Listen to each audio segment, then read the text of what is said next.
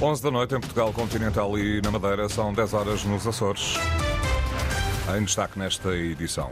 Presidente da República promulga nova lei da nacionalidade depois do Tribunal Constitucional ter considerado constitucional a alteração às regras de atribuição de nacionalidade a judeus sefarditas. Miguel Albuquerque diz que não precisa de Luís Montenegro. Na campanha, Pedro Nuno Santos teve a ajuda de Basílio Horta e Iniciativa Liberal tirou um comício da cartola à última da hora. Notícias, edição da jornalista Ana Isabel Costa.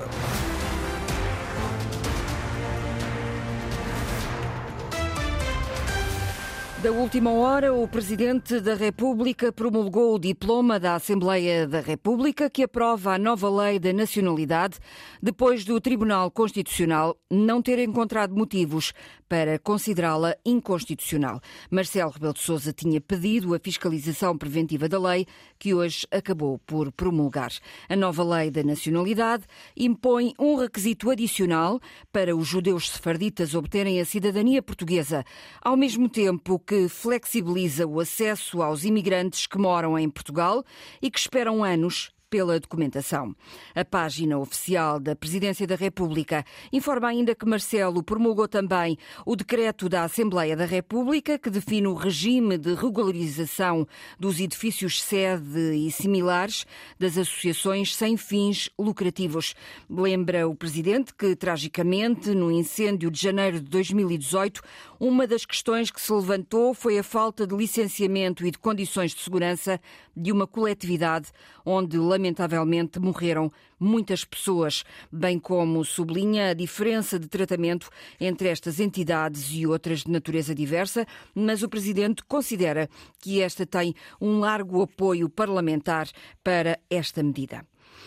Miguel Albuquerque diz que não precisa do apoio de Luís Montenegro para nada e vai fazer o que muito bem entender. O líder do PSD Madeira e chefe de missionário do governo regional respondia à intervenção de Montenegro no debate de ontem na RTP, em que disse que se fosse ele, não se recandidatava. Isso é o problema é dele, não é meu. Eu faço o que eu entender no meu juízo e na minha consciência. É a opinião dele. Acha que pode prejudicar de alguma forma estas eleições legislativas nacionais a sua candidatura? Isso é o que vamos ver no dia dos resultados. Isso é o que vamos ver. Eu acho que está muita gente a tirar para o ar, ainda não percebeu nada disto. Sinto que tem o apoio de, de Lisboa. Eu não preciso do apoio de Lisboa para nada. E o que eu preciso é do apoio do povo madeirense. Não precisa do apoio para nada. Miguel Albuquerque demitiu-se depois de ter sido constituído arguído no âmbito de um processo em que são investigadas suspeitas de corrupção na Madeira, que levou à queda do governo regional. Pedro Nuno Santos teve hoje a ajuda em campanha de Basílio Horta, que acusou o líder da AD, Luís Montenegro, de não dar resposta ao PS sobre os cenários pós-eleitorais por estar refém do Chega. O fundador do CDS e atual autarca de Sintra pelo PS esteve esta noite no comício dos socialistas em Viseu. Um comício onde Pedro Nuno Santos insistiu ainda que a baixa de impostos prometida pela AD vai criar um rombo fiscal semelhante a um novo PPR.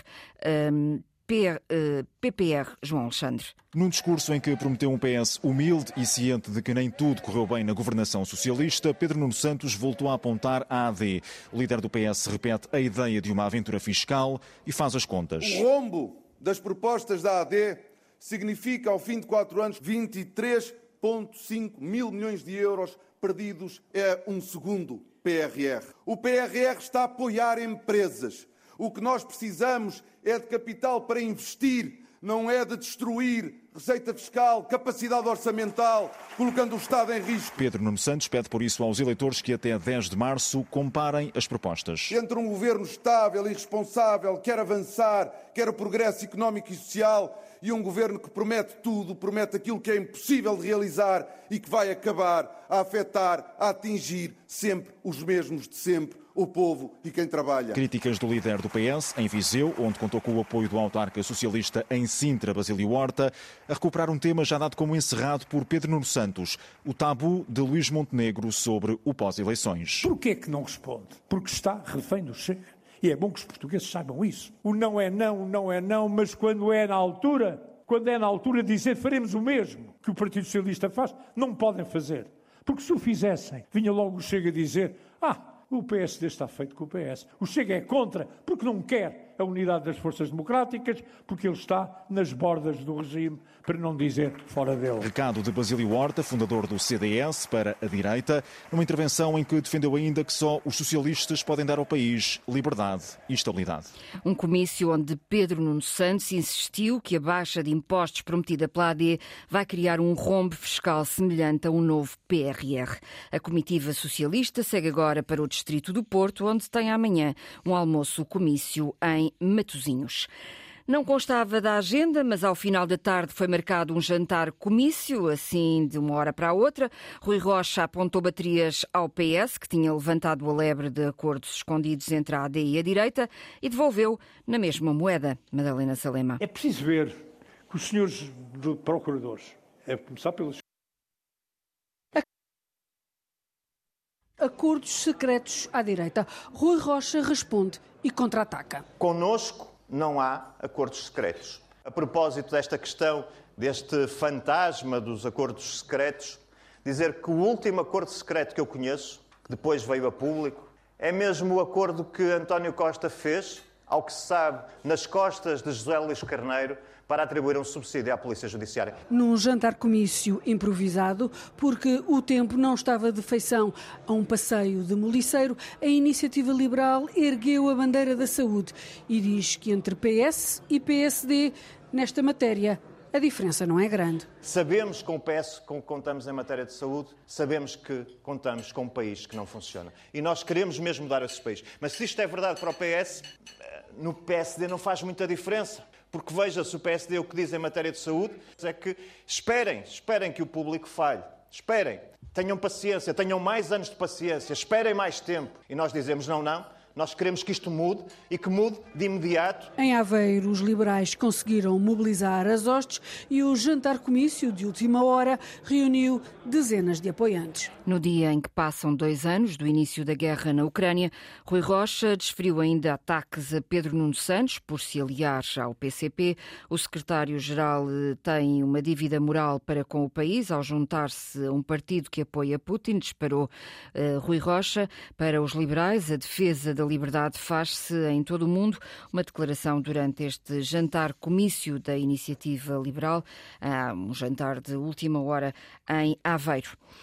Foi um distrito de má memória para a CDU. Um, foi onde terminou esta noite o último dia de pré-campanha da coligação que junta o PCP e o PEV, o Partido Ecologista Os Verdes. Paulo Raimundo esteve em Montemoro Novo, Évora, onde nas últimas legislativas perdeu um deputado, João Oliveira. O secretário-geral comunista foi ao Alentejo defender os valores de abril contra os privilégios dos grupos económicos e da banca. Oriana Barcelos. De cravo na mão para dizer que só há futuro com as conquistas de Abril. Mas não é preciso inventar a roda. É na Revolução, é na Constituição e nos valores de Abril que está o caminho. O é secretário-geral do PCP foi ao Alentejo aquecer os motores para o arranque da campanha.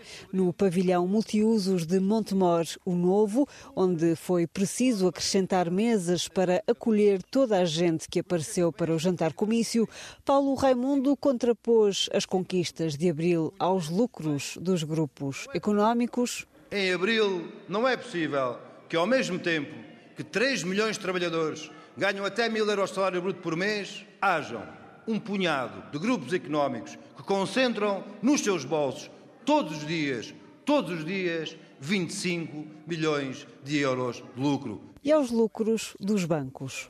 É a taxa porque tem cartão, é a taxa porque não tem cartão, é a taxa porque cabe a conta, é a caixa para manter a conta, é a taxa para fechar a conta. Há sempre taxas e mais algumas comissões para sair dos nossos bolsos direitinhos para os 6,5 milhões de euros lucros da banca. A pré-campanha da CDU terminou em Évora, onde a coligação perdeu um deputado nas últimas legislativas. Agora, as esperanças do PCP e do PEV estão na cabeça de lista por Évora, a comunista Alma Rivera.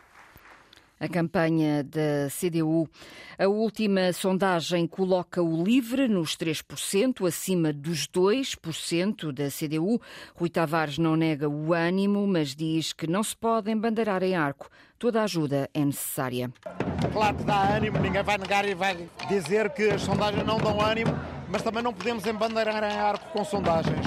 O que se passa é que acabaram agora os debates televisivos, que foram um grande momento de exposição das ideias do LIVRE e precisamos de toda a gente para nestas duas semanas que são de campanha, em que há uma enorme desproporção de meios, em que há partidos que têm milhões e nós que fazemos esta campanha com pouco dinheiro precisamos da ajuda de todas as pessoas que se revêem nas ideias do LIVRE para nos apoiarem durante estas duas semanas, para que essa caminhada continue e para que possamos chegar a dia 10 de março elegendo, obrigado, elegendo um grupo parlamentar ajudando a uma maioria de progresso e de ecologia conseguir sustentar uma governação para Portugal e afastar extremistas do poder. E assim vai a campanha eleitoral que arranca oficialmente este domingo e hoje encerrou na Póvoa de Varzim a 25 edição do Festival Literário Correntes de Escritas, o Centro de Memória de Luís Sepúlveda foi inaugurado neste 25º aniversário, que coincide também com a véspera de se celebrarem 50 anos do 25 de Abril.